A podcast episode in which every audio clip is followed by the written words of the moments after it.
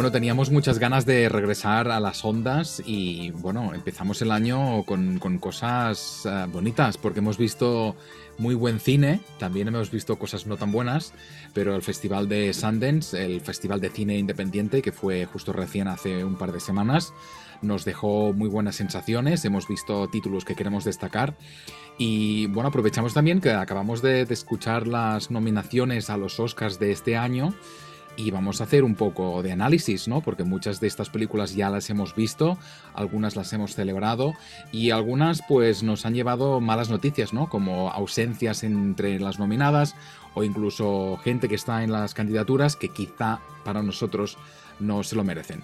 Pero bueno, empezamos si acaso con el tema de Sundance porque queremos hacer un repaso, no va a ser muy exhaustivo, porque mm, hay muchos, muchos títulos y da la casualidad que nos hemos combinado un poco con Juan. Ah, Juan ha visto algunas películas muy buenas que yo no he visto y al revés también. Así que nada, ah, yo creo que si quieres, Juan, podemos empezar al menos mencionando una de las joyas que hemos visto en este festival. Bueno, Sondas me dejó algunas em, películas interesantes. Yo creo que la, que más, eh, bueno, hay varias que, me llevo en el corazón, pero hay una que es Fire of Love de Sara Dosa, esta película, este fuego de amor de, esta mujer que tomó una tomó el archivo de, los eh, de Katia y Maurice Kraft, de los esposos Kraft, que, son unos eran, bueno, ya pasaron a la historia, eran unos vulcanólogos que, visitaban diferentes volcanes en el mundo, ¿no? Em, siguiendo su actividad y ellos grababan absolutamente todo lo que hacían. Y, bueno, y murieron en su ley, murieron haciendo lo que les gustaba, porque precisamente un volcán en, en, Japón se los llevó para siempre de esa tierra. Y es una película que me tocó muchísimo, primero porque el archivo que, bueno, la directora yo creo que tuvo una gran fortuna de encontrarse semejante archivo, porque el archivo es impresionante, las imágenes son increíbles los que, lo, que, lo que ellos hicieron. Y, y, después, bueno, recopiló como la vida de ellos a través de esas imágenes y creo que el documental está muy bien narrado, está muy bien montado. Y hay algo Em, que sí me, me, dolió muchísimo el verlo porque nosotros en Colombia tuvimos una tragedia brutal, una tragedia brutal que se llevó más de 25 mil personas y fue una tragedia que, que, se hubiera podido evitar.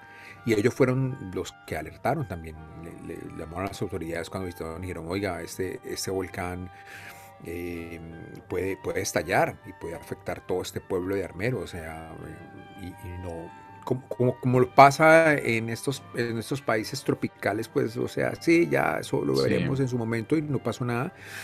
Y pues mira lo que pasó, se llevó 25 mil muertos o más de 25 mil personas murieron.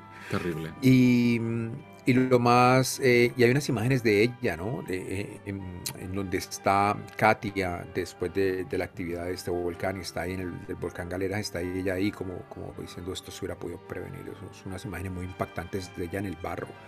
Eh, y debajo de sus pies eh, las, imágenes eh, terroríficas de, gente que está ahí sepultada.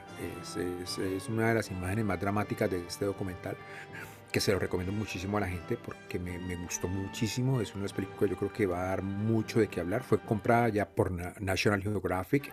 O sea que esperemos que ustedes la puedan ver en una sala de cine antes de que lleguen las pantallas de, de este canal.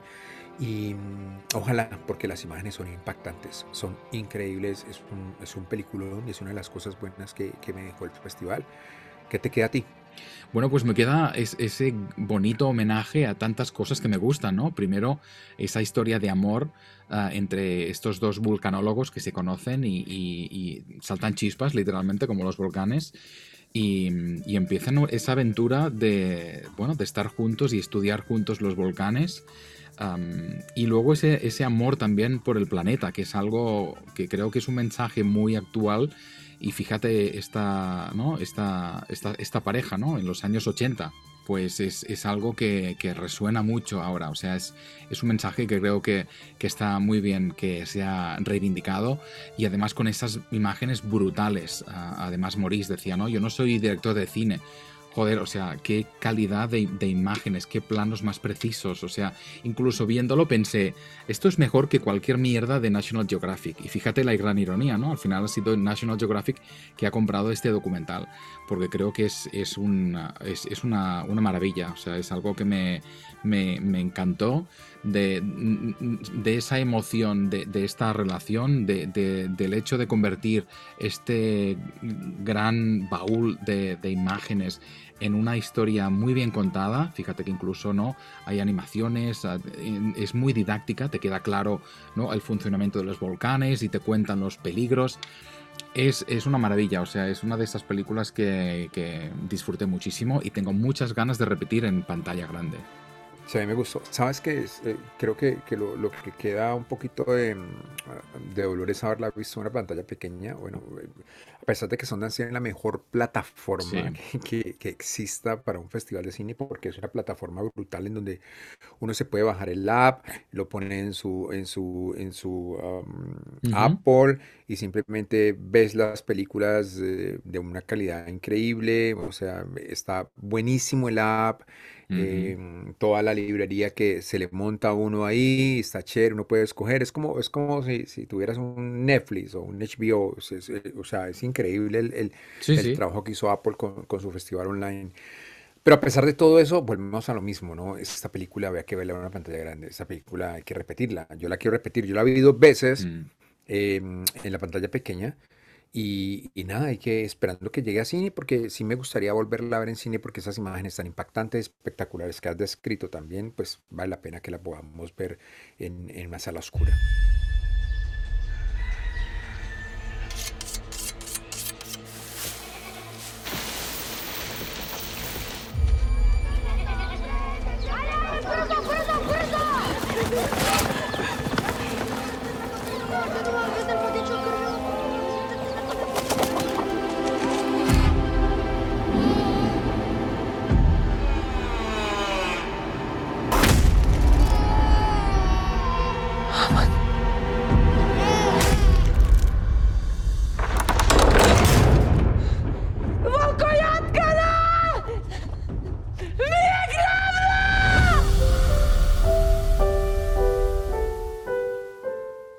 Escuchamos el tráiler de You Won't Be Alone, que es otra de estas películas que nos encantó y es de las pocas que tiene tráiler, porque todo lo que se estrena en Sundance es muy nuevo, a veces no hay ni incluso cartel, ni, ni póster, ni mucha información, o sea, vemos bastante las películas en seco, sin saber absolutamente nada más allá de la sinopsis que pueda sacar Sundance.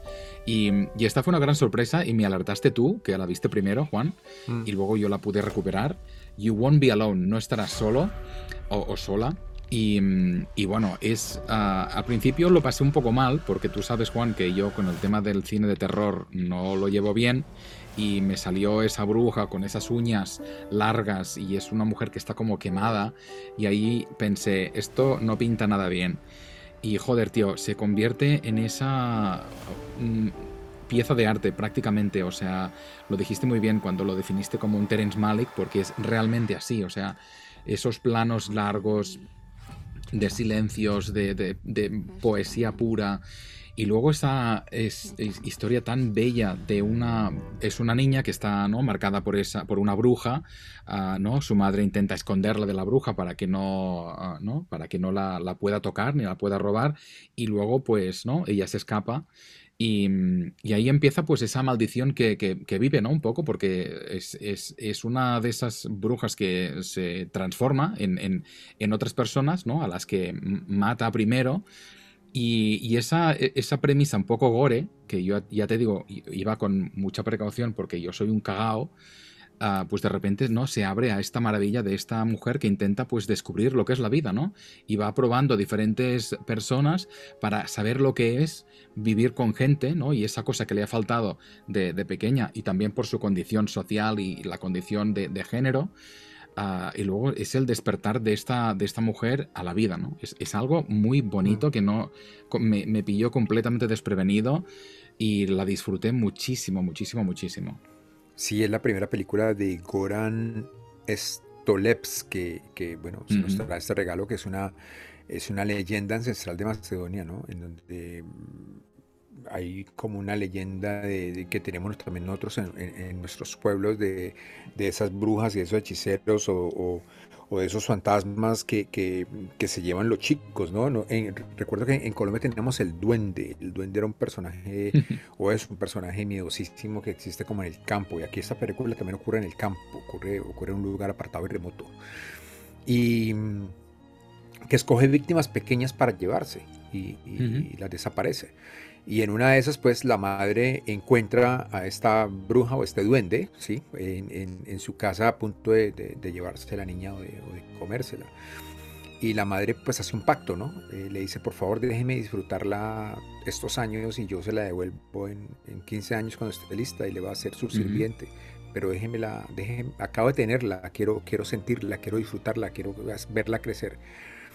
Y la bruja la marca cortándole la lengua y mm, a la chiquita y la señora lo que hace es esconderla por muchos años. Claro, la, después mm, ese amor de madre es imposible para ella eh, entregárselo a la bruja y lo que hace es esconder a la niña por tantos años. Y cuando la niña sale de su escondite eh, y es eh, ya secuestrada por la bruja, ¿sí? Para pagar su condena, eh, comienza a, vivir en otros cuerpos, porque tiene ese don por parte de la bruja, a vivir en otros cuerpos lo que es el ser humano, a, encontrarse, a, entender qué es un ser humano y cómo vivirlo. Así se transforma en, niños, se transforma en mujeres, se transforma en hombres. Conoce lo que es el sexo, conoce lo que es el amor, la rabia, el odio creo que es un viaje por los sentidos a través de otros cuerpos y eso me parece totalmente poético, me parece, me parece bellísimo, creo que es una película que me tocó mucho y además la historia como está escrita, como lo, que hizo este hombre al escribir semejante historia tan poética basada en un cuento de horror, eh, lo transforma también visualmente a través de otro poeta de la imagen, ¿no? Que es Terrence Malick. Entonces, toma recursos de Malik y es como si estuviéramos viendo muchas de las películas de, nuevo, de, Malik, por ejemplo, El Nuevo Mundo. Ese descubrimiento de ese mundo es ese mismo descubrimiento, creo que hay un link muy conectado ahí.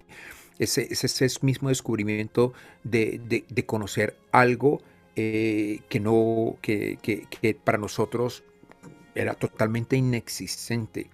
Y, y ella, a través de la imagen, va, va, conectando sus sentidos con la tierra y eso me parece hermosísimo. Y claro, y ahora y entiendo muchísimo por qué él escogió esa narrativa visual, porque para esa narrativa visual tan, tan mm, de, de hacer, de, de, transformar algo tan poético, había que tener la poesía de un tipo como Malik y por eso también creo que usó esa cinematografía y me parece bellísima. A partir de a partir de ahí, pues la película se transforma. Eh, les he contado como, como la sinopsis. Regularmente aquí no contamos muchas cosas, pero le contamos como un poquito la sinopsis para que ustedes cuando la vean entiendan un poco más de, de, por qué estas narrativas tan extraordinarias a las cuales de pronto se acoge un director como este nuevo, ¿no? Porque dice, ok, tengo esta magia aquí, ¿cómo, ¿cómo la transformo en algo visual? Bueno, pues recurramos a otro mago, que es este señor. Em, y la película está bellísimamente narrada. Eh, claro, la primera escena es horrorífica, pero a partir de ese momento todo se transforma, porque todo se transforma en un génesis, en un comienzo y un descubrimiento. Y eso es lo más bonito que tiene esta película. Y es ese equilibrio, ¿no? Entre lo que es el género de, terror, que no es, digo terror, aunque no es puramente terror, o sea, y creo que de ahí esa gracia, ¿no? Es, es más, pues es un, drama muy emotivo, es, es un, lo que decíamos, ¿no? El, descubrimiento de la vida y es, y es, es precioso, o sea, Ah, el fondo, la forma, es, una película redonda. A mí me encantó y creo que ah, sin que haya acaparado premios ni haya salido en las grandes críticas de los grandes periódicos, ah, para mí fue uno de los mejores descubrimientos de esta película, que fue comprada por Focus, o sea que esto llega al cine pronto.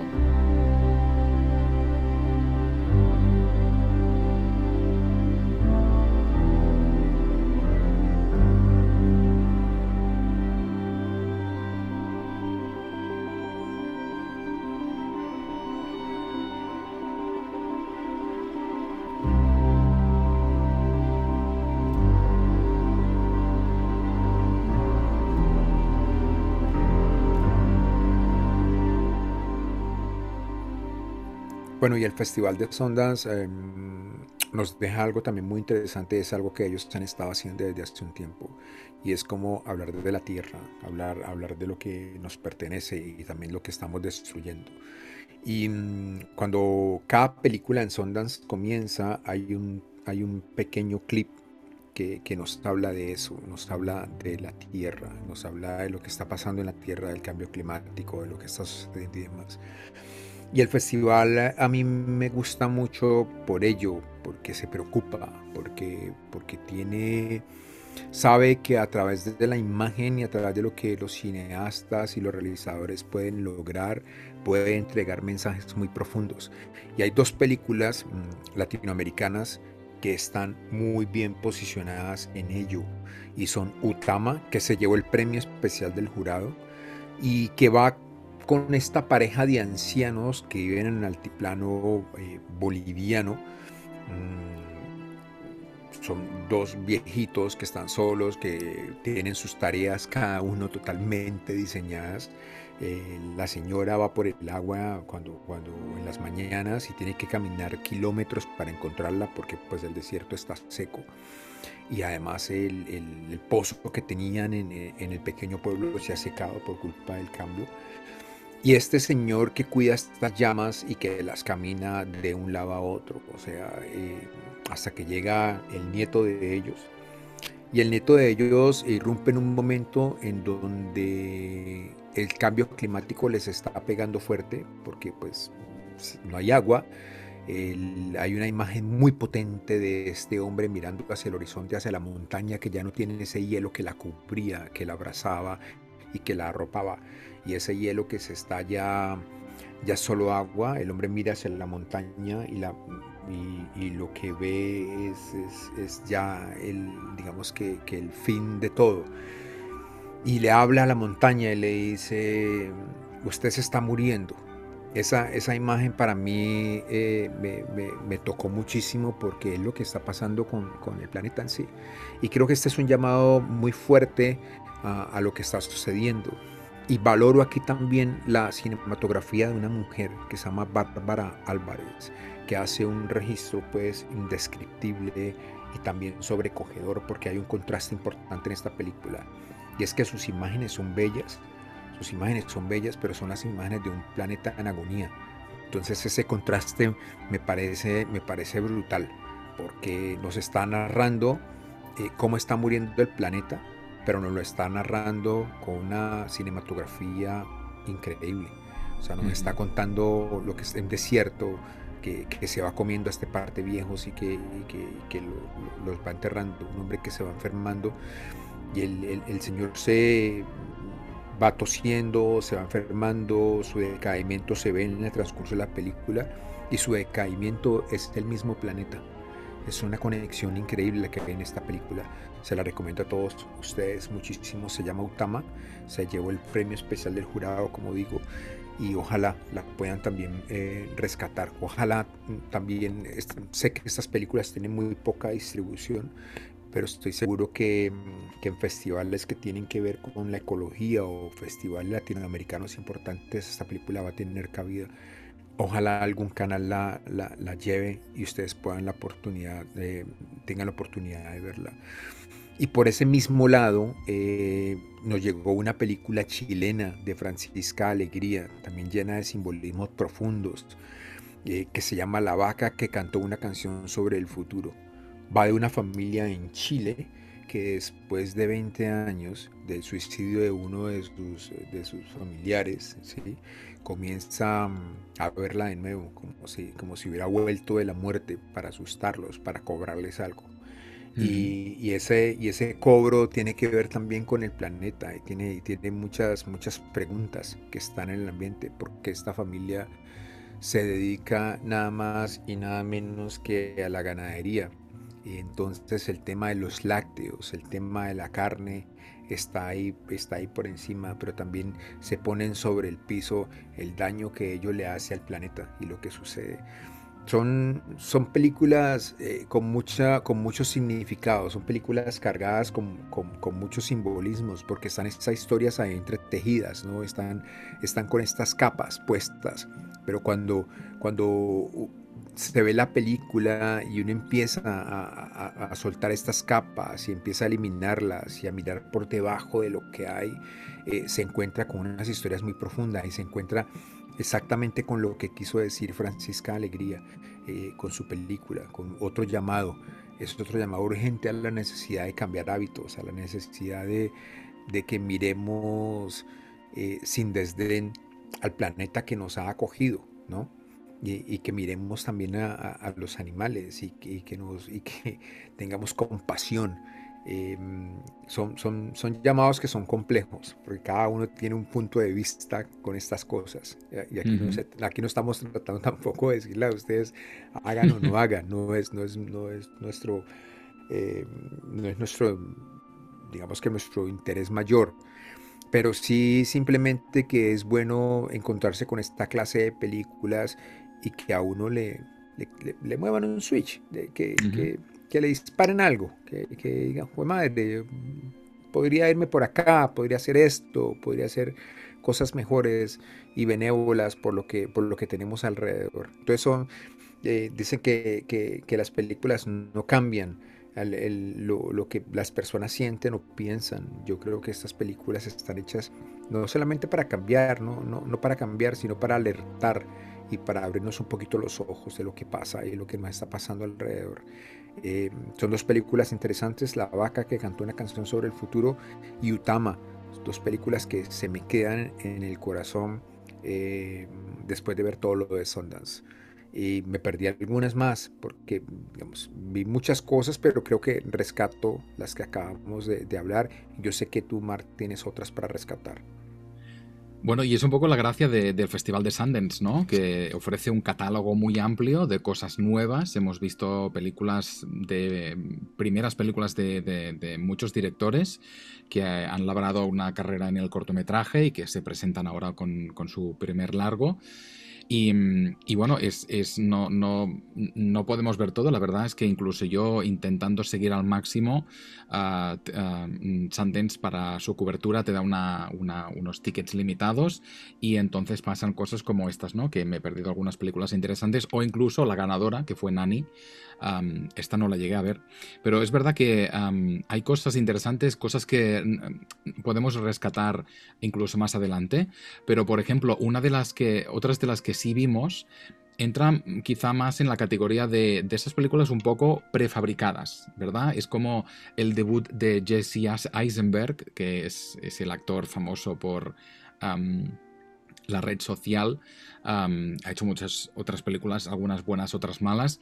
Y se estrena en, en, la dirección con una película que se titula When You Finish Saving the World, que es cuando termines de salvar el mundo y está protagonizada por una magnífica, como no, Julianne Moore.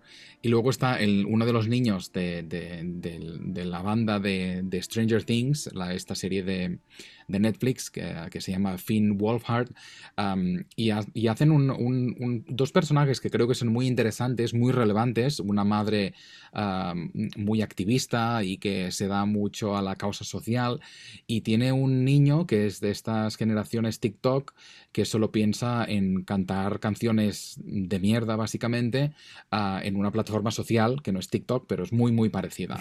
Entonces es esa pésima relación ¿no? entre el niño que no, no tiene tiene absolutamente ningún interés más allá de, del conseguir eh, seguidores y luego se enamora de una, de una niña de su clase que es súper ah, política, le, encanta debatir de la injusticia ah, y claro, él se encuentra como muy atrasado porque es que no tiene ningún tipo de interés y la madre está hasta las narices de este niño, incluso llega un punto en el que conoce otro niño que es mucho más... ¿no? Ah, humano en ese sentido, ¿no? Se interesa más por la vida y, claro, su madre es como, bueno, que lo quiere cambiar, básicamente. Y es una premisa divertida, tiene algunas historias interesantes, pero sí es verdad que, bueno, la ves y te olvidas un poco. No, no sé qué sensación tuviste tú, Juan. No, sí, sabes que me pareció, me pareció interesante, me pareció un, guion inteligente también con unos subtextos, ¿no? Porque también le da un poco duro a esta generación, digamos que generación TikTok, que no le interesa nada más y los seguidores. Eh, me causaba mucha hilaridad que, claro, la mamá con semejante pelmazo en la casa, que, que, la mamá que fue una activista, que fue una señora a los 60, que salía con pancartas a la calle y arrastraba a este niño cuando estaba bebé, pues a sus manifestaciones en contra de todo. Eh, y este niño creció pues en, el celular y, pues es un idiota. Entonces... Sí, básicamente. Mm, sí, básicamente, o sea, no, es que no, no, no lee nada, no, no hace nada, eh, vive consumido por las redes sociales. Em, y claro, pero lo curioso es que el chico conoce a una, una chica súper pila, súper inteligente, nada que ver con lo que es él. Y él, y él como que, mamá, dame unos tips para, para ser inteligente. Entonces la mamá lo manda a leer, le dice, lea, huevón. O sea, ¿cuáles tips? lea. ¿Me entendés? O sea, es que esto no, no se trata de que te doy unos tips para lucir inteligente y conquistar a una chica inteligente. O sea, te va a descubrir en, en pim pam plan. O sea, y así pasa. Entonces, eh, creo que está muy bien. Creo que, es, creo que es inteligente, que es un guion chévere, que es un guion que se deja ver. Y claro, la mamá, mm, pues con semejante pelmazo en la casa, pues encuentra al hijo, al chico Pilo que, que, tú describiste bien ahora, y pues lo que sí lo quiere cambiar, dice, fue madre, yo por qué, y trata como de adoptarlo, porque es que la señora se vuelve como, como si fuera, o sea, lo absorbe, se vuelve intensa con el otro, porque claro, llega a la casa y se deprime de ver a este huevón que, que, que sirve para, para nada. Que está tirando su vida, básicamente. Sí, no, sí, sí, es un, existe, respira, sabemos que, que existe porque respira y está ahí, lo vemos en pantalla. Em, está bien, creo que me pareció, me pareció una película inteligente que, que, que, está chévere y me, me, me, divertí, pero como, como bien dices, chévere, buen debut, chao. Exacto. Y recuerda que el año pasado vimos Coda, que era otro producto. De hecho, fíjate, está nominada, es, eh, la vamos a hablar a continuación, porque es una de las películas nominadas. o sea, no me lo puedo creer. Pero bueno, ya lo es lo que ha hecho toda, su vida es lo que han hecho los Oscars y es ah, celebrar el cine independiente buscando lo más comercial, ¿no? Porque de cine independiente se hacen muchas cosas, pero bueno, buscan también la, comercialización. Y, Coda fue realmente un, éxito. Era una película que se dejaba ver muy bien. a mí me divirtió muchísimo. Es, una película de esas que me gustó ver, incluso la volvería a ver. Y y este año, pues el, fenómeno ha sido Chacha Real Smooth, que es esta película que fue la ganadora del premio del público y la compró también Apple con la misma estrategia, un poco comprar, de rescatar de Sundance lo que es un poco, lo que tiene más, ah, lo que pueda saciar más a los espectadores con ese apetito independiente, pero con películas simpáticas, divertidas, sin muchas pretensiones, no como lo que hemos hablado hasta ahora, ¿no? De esas películas que quizás más, más cerebrales. Esta es una, una comedieta de un, de, un, de un director que se llama Cooper Raiff, que es director, ah, guionista y protagonista de esta película con Dakota Johnson.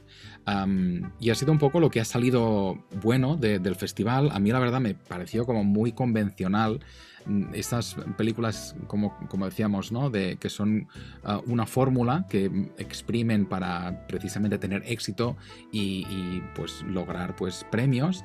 Y tengo la sensación que el año que viene igual estaremos hablando de esta película porque está llamada, pues eso, ¿no? a seducir las, las audiencias. Es una película que a mí solo me pareció simpática sin más. Pero bueno, ahí está, si la queréis ah, recuperar cuando llegue, la compró, si no recuerdo mal, fue Apple, o sea que va a estar van a estrenarla en cine y luego van a hacer la estrategia de ponerla en, Apple Plus. Y, otra de las películas que quiero destacar porque me pareció irresistible fue una comedia con Emma Thompson, que ya sabemos que Emma Thompson es una increíble actriz, ah, y aquí lo demuestra porque precisamente ah, es una, una, interpreta a una, una viuda que después de muchos años insatisfecha sexualmente, ah, pues contrata a un trabajador sexual, un tío guapísimo que se llama Daryl McCormack, y básicamente la película es una hora 45 minutos de estas dos personas en una habitación de hotel.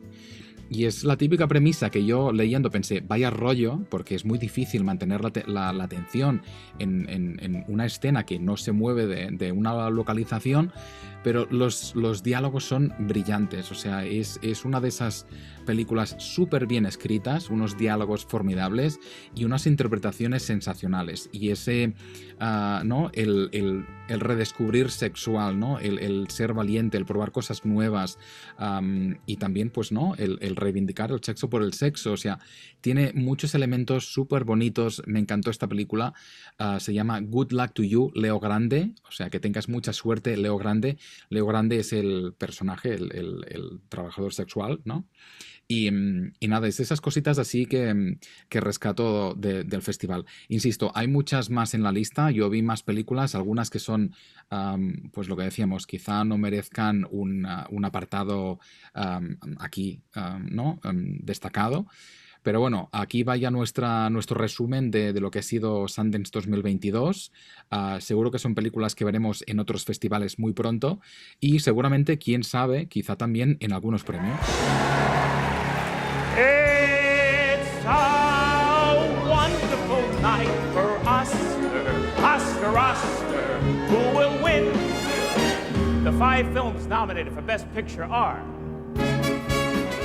Bueno, esta canción nos recuerda las buenas épocas de los Oscars y sobre todo los buenos intros de los Oscars con Billy Crystal, que es lo máximo. O sea, ojalá volviera, pero yo me divertía muchísimo viéndolo participar en todas las películas que estaban nominadas, haciendo todos esos sketches, que era una locura. O sea, qué man es, o sea, inolvidable. Pero bueno, no, hoy tuvimos nominaciones, el mundo va cambiando.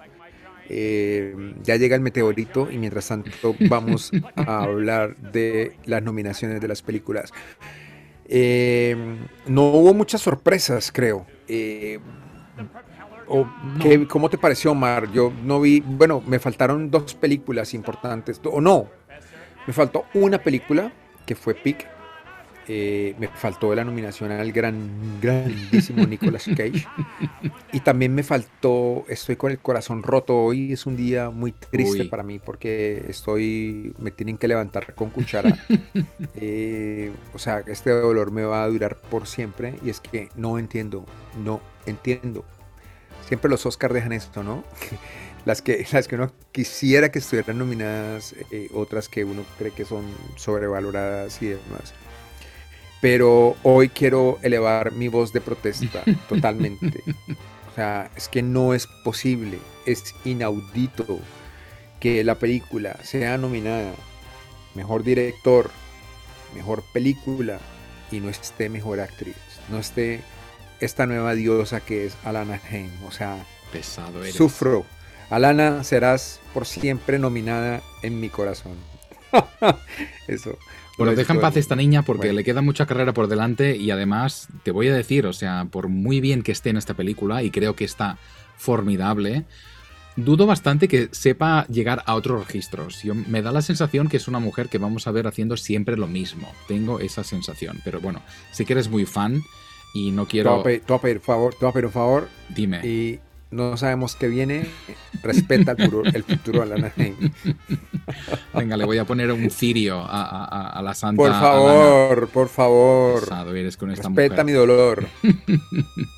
Bueno, hay mucha gente. Bueno, estuvo, no creo que no hubo sorpresas, ¿no? No, no, no. Yo creo que no. O sea, están bastante todos los elementos que hemos estado hablando recientemente quizá lo que más destacaríamos es la irrupción de Netflix con 27 nominaciones, o sea, el temido Netflix, el temido streaming, ha llegado por... ¿Sabes qué lo bueno? ¿Qué? Que no se va a ganar el Oscar a Mejor Película. No, creo que no. Me temo que no. No, se, lo va, se lo va a llevar o sea, estoy totalmente feliz por Jane Campion, que creo que se lo merece otra vez, se lo lleva, pero la mejor película es Drive My Car. y se lo tiene que llevar a Drive My Car. O sea, no hay más. Eh, Drive My Car es un peliculón, es una obra maestra y creo que se lo podría llevar. Pero fíjate. Que no sabemos, ¿no? Fíjate, yo tengo la sensación que no va a ser un Parasite. ¿Recuerdas que Parasite se quedó? No, claro, es que Parasite tuvo mucha, mucha y, y Parasite tuvo las dos, la película internacional y la película normal, digamos. Y, me da, y Drive My Car está también uh, ¿no? Uh, seleccionada como mejor. Uh, bueno, tiene varias nominaciones, incluso Ryusuke Hamaguchi, el guion, o sea, tiene muchos, muchas cosas interesantes. Pero como mejor película, dudo que repitamos la carambola de Parasite. Me da la sensación que va a ganar película internacional y luego pues ya va a quedar no sé qué, la verdad, no sé qué van a premiar si no premian a, Drive My Car, pero me parece como muy, muy demasiado indie para ser una, la mejor película del año para los Oscars.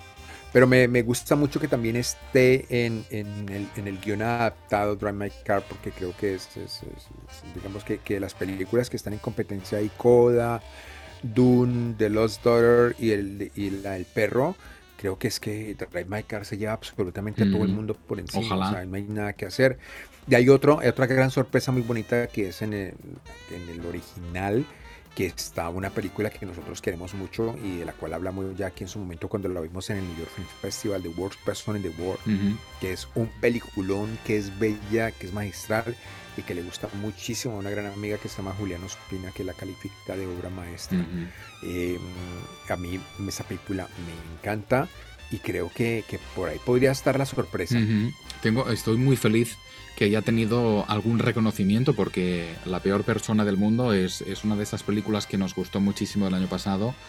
Y aquí justo se estrenó, creo que esta semana eh, o la anterior.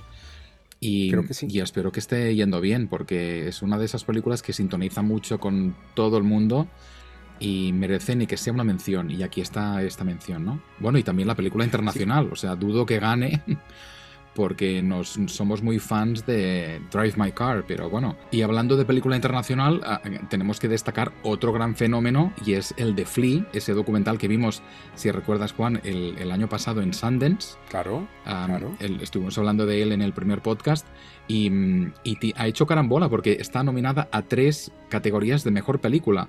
Mejor documental, mejor animación, película de animación, porque es un documental animado. Y luego también mejor película internacional, o sea, tiene tres opciones de ganar mejor película. Uh, esta gran, este gran documental danés que, nos encantó, esta, ¿no? la vida de este, este refugiado afgano que, ¿no? que, llega a Europa un poco huyendo de esas condiciones ah, de vida y con ¿no? sus, sus, movidas personales. O sea, estoy contento que también tenga tanto, tanto éxito en estas nominaciones. Sí, pero bueno, ya sabemos que va a ser curioso ver qué va a pasar con la academia en estas dos categorías, mejor película y mejor película internacional con Drive My Car. Ya, ya tengo esa curiosidad. Y repasando la mejor eh, película internacional está Drive My Car, por, por, supuesto, Flea, que acabas de nombrarla, La mano de Dios, que es una película que me gusta mucho. Y, y The Worst Person, de, la, sí, la peor persona del mundo que nos encantó a nosotros. También una que no he visto aunque se llama Lunana de Bután. Jack in the Classroom de Bután. Mm, no la he visto Tampoco. esa película. Bueno, tenemos que ponernos al día con esta peli porque no la hemos visto.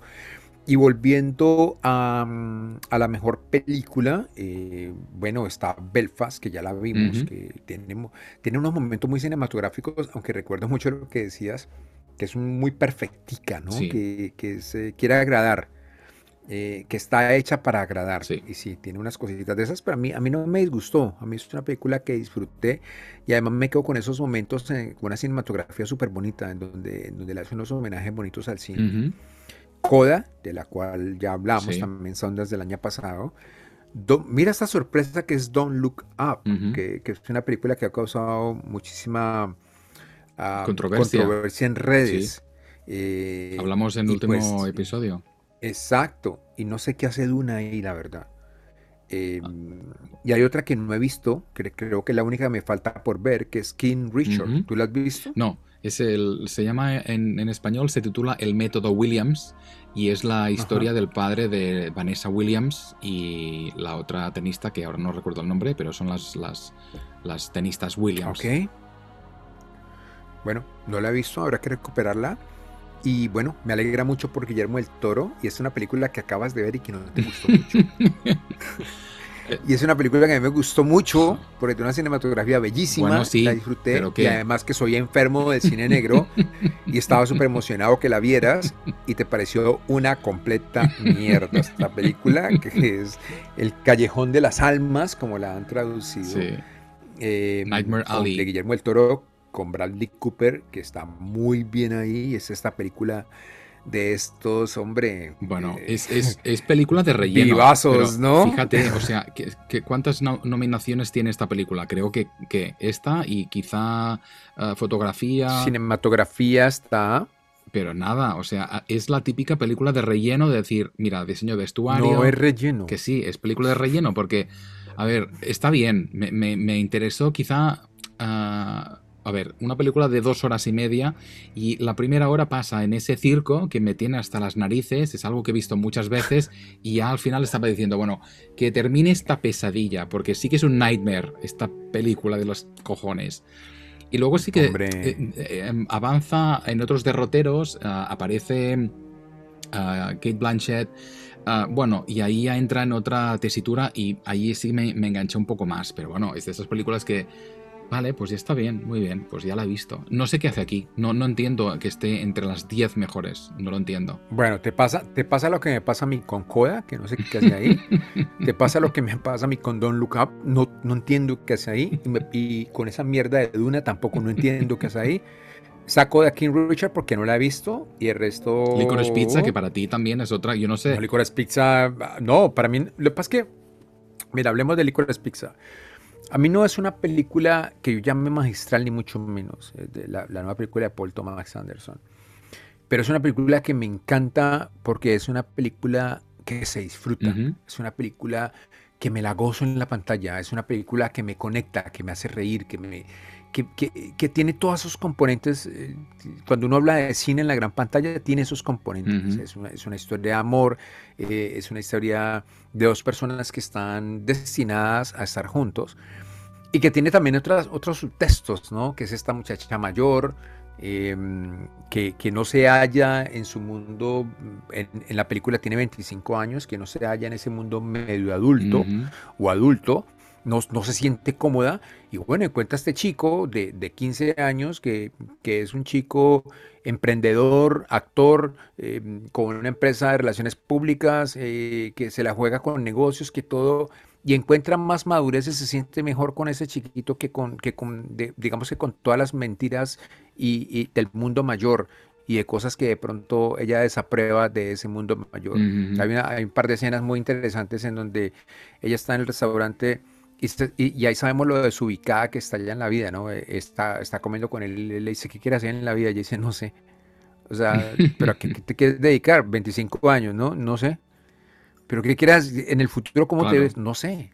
Claro, y eso resume en la película. Es esta, es esta chica perdida que, que se encuentra con ese chico y que desde el comienzo le dice, mire, yo soy grande, usted es un chiquito, y, no somos, o sea, no va a pasar absolutamente nada aquí.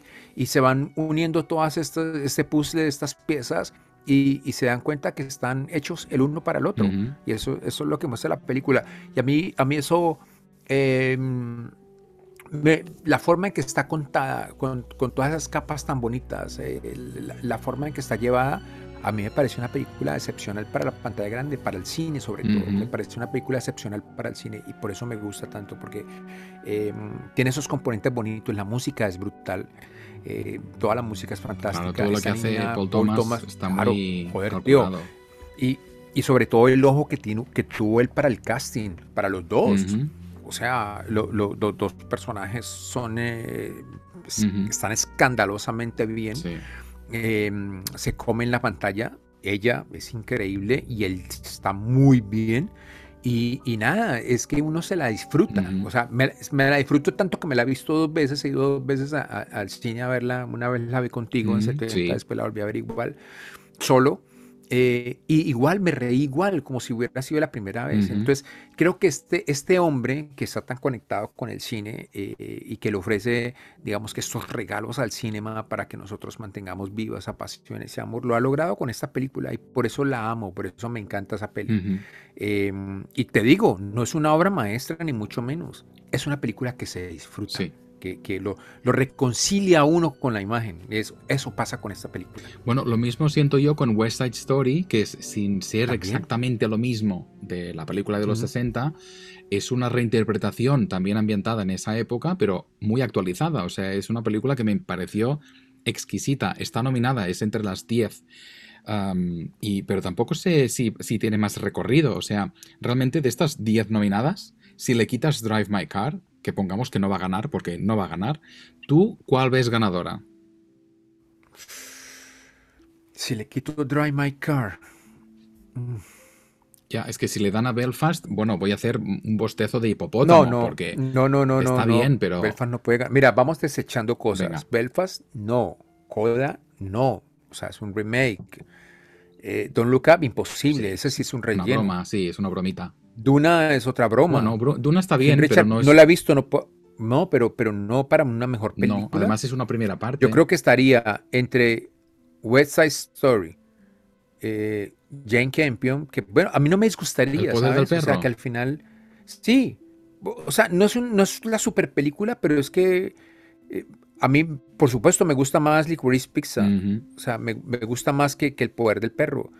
Pero no me disgustaría que esta mujer se llevara esos dos Sí. premios. O sea, si no es Drive My Car, pues, pero no me disgustaría porque, pues, por todo el cariño y porque me parece una genia. Sí. Em, La voy a tener que volver a ver, tío. Yo me gustó, la verdad es que la vi en el New York Film Festival y eh, me, me gustó, Sí. la verdad está, está bien, pero no salí embobado como, mm, jo, qué peliculazo. no, no, no. Y, y, bueno, tengo curiosidad porque de tantas nominaciones es la película con más nominaciones. Tiene 12, Pero es que yo tampoco, o sea, yo, yo creo que yo una vez la vi y fue suficiente. claro, sí, Yo no, lo mismo. no creo que tenga que volverla a ver de nuevo. O sea, no, no, no me pasa como, como las como Licorice o, o no me pasa. a ver, ¿qué más hay aquí? Con Drive My Car, que también me la repetí. Claro. O sea, es que no, No. no, no, no. No. Bueno, es, va a ser... Pero te, te repito, no me disgustaría por ella. claro. Sí, sí, O sí. sea, si no está Drive My Car, o sea, me- digamos que, bueno, Drive My Car, mm, se sí, no tiene ese, esa sintonía de Parásito, porque Parásito tiene una cosa también un poco, uff, fue madre, que le puede llegar a todo el mundo, Sí, ¿no? sí. Drive My Car a mucha gente le podrá parecer pesada, Sí. porque pues son dos horas y media, horas. eh, tres horas y, y- y- y, pues este es este hombre que tiene eh, esa agonía, esa pena y, y- y- se encuentra esta chica y digamos que, que- que- que esa agonía de, de esa mujer que, que, lo, que, que fue su esposa, que lo engañaba y que él sabía que lo engañaba, pero, pero que de una u otra forma va exorcizando con el trabajo y con su, y como, con su trabajo como actor y Mm. director de esta obra de teatro. Em, además de, de, de- de la... Es que, es que su- narrativamente es perfecta esta peli. O sea, ese, ese cuento de, de- de la mujer que creaba estas, esos relatos y esas obras cuando, cuando de- en el sexo. Sí, sí. O sea, es, que esta película tiene tantos componentes, es que es, es que es una, es una, es una, es una locura de película. Sí. O sea, pero te decía hace un rato que el guion se lo tiene que llevar, Ya. o sea, la adaptación de esa película, el, Oscar se lo tiene que llevar. Sí, sí. Y hombre, eh, eh, este señor, este señor es un gran director. Este señor es, es una bestialidad de director que tuvimos la fortuna de ver dos películas en el New York Festival de él. Ujú. Este señor, de verdad que, que- que nos dejó muchas cosas este año. Oye, y no, no olvidemos de hablar también del matrimonio que está nominado, Penélope Cruz y Javier Bardem. Ella como actriz protagonista por Madres Paralelas, su cuarta nominación. Y también Javier Bardem, su cuarta nominación por Being de Ricardos, que es una lástima porque le vimos en El Buen Patrón, que allí Oh, sí hace un- Oye, salimos alucinados. Eso sí que es una, una maravilla de Eso este sí tío. es una actuación. Yo lo decía hoy en, en, en- lo puse en las redes. O sea, nominan a ese señor. por- ¿Será que esta academia, yo creo que tuvo que verla porque la película fue la, la representación de España a los Sí, Oscar? sí. ¿Cómo no reconocen el personaje que ese señor se creó? Es, que es, es de loco lo que ese señor hizo en el buen patrón. sí. O sea, su gestualidad, todos sus movimientos. O sea, es- ese señor hizo una clase magistral de actuación en el buen patrón. Es, es de locos. Sí. Pues aquí lo vemos No, en esta entiendo. peliculita, que no sé si la viste tú o está en Amazon, que es una... Te cuento que arranqué 15 minutos y, y no pude con la película. Para serte honesto y serle honesto aquí a nuestro a, a la gente que nos escucha, no, no pude con la película. Es que no, es, no, no va mucho más allá, o sea, es una película que No, se deja ver. Y bueno, Nicole Kidman está formidable y Javier Bardem pues hace de, ¿no? de Desi, el marido de Lucille Ball, que son dos personajes muy queridos y muy ¿no? apreciados en este país, como dos grandes maestros de la comedia, además él y sus raíces cubanas. Pero bueno, no sé, no, no, bueno, si lo comparas con el buen patrón, pues me- me- se me queda mal cuerpo, porque, No, es que el buen patrón es- es- es otro nivel. pues sí. Es otro nivel. Oye, eh, tú que estás conectado más con el mundo, va, saltémonos de, de- de este charco a, a los Goya. Ujú. Eh, ¿Cuántas nominaciones tomó este hombre para, para los Goya? Pues, ¿Cuándo llegan los Goya? Bueno, pues precisamente los premios que se, se, libran este fin de semana, el 12 de febrero en España, los premios de la Academia de Cine Española, pues El Buen Patrón es la que está mejor colocada. Es la película, de hecho, con más nominaciones, tiene 20 y, ha roto todos los récords. O sea que quizá los Oscars no, le han mirado a, otro, a otra dirección, pero los Goya sí han apuntado esta película como la maravilla que es. No, es que es un peliculón. O sea, de verdad, es, este es un peliculón. Ojalá y, ver a este señor, es que, es que nos deja, nos dejó pero totalmente eh, descrestados. O sea, fue, fue, fue buenísimo ver lo que hizo ver lo que hizo Bardem con, con, este personaje y bueno, me alegra muchísimo, ojalá se lleve todos los Goyos a esta película porque se lo merece y, y es una pena que, que, la academia, o sea, no haya reconocido esta película. Bueno, los Oscars son los Oscars, ahí ya sabes cómo, cómo funcionan lo de las nominaciones, así que bueno, nos vamos a, a, esperar, vamos a ponernos al día, vamos a ver las cosas que nos faltan, que ya hemos dicho algunas, ¿no? La de película nos internacional. Faltan dos películas. Sí, Ah, la de Lunana y luego también la de la que en España eh, se llamó el método Williams, la de los padres de las tenistas. Pero bueno, lo tenemos todo bastante visto, o sea que, bueno, a ver si cambia nuestra opinión en los próximos ah, días, pero bueno, ahí están las nominaciones ah, de esta ceremonia que se celebra el 27 de marzo, que por supuesto no nos vamos a perder y bueno, ya lo vamos a comentar después.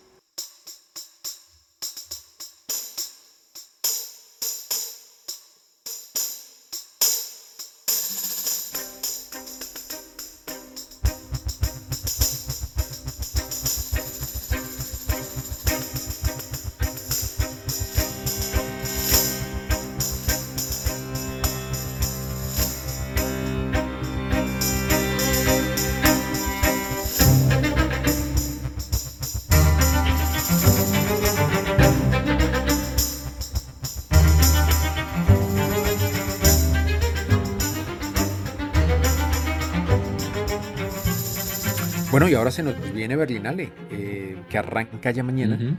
Es una pena que, no pudimos ir por temas, bueno, aunque esa pandemia ya se está yendo, pero por temas de COVID muchas cosas en, Alemania. Em, estaba reducido el tema de los teatros y los aforos y pues no, no, no. Era mejor como quedarse en casa y verlo online. Ya el próximo año estaremos allá, si, si los astros, si Dios lo permite. Pero por ahora vamos a ver muchas películas de Berlinale y yo creo que podríamos hacer un programa de Berlinale, claro. Eh, lo que se nos viene. Em, volvemos este nuestro primer programa del año. Eh, está bien así, ¿no? Que venga en pequeñas dosis, pero que venga, que venga fuerte, como las de Pfizer, o sea, que sí, dosificado, que venga fuerte. Entonces, eh, lo que estaremos viendo, pues lo iremos contando eh, y es bueno volvernos a encontrar aquí todos. Bueno, ya sabéis que nos podéis seguir por las redes sociales, en Instagram, Twitter y cualquier consulta, cualquier recomendación, estamos abiertos a vuestros mensajes.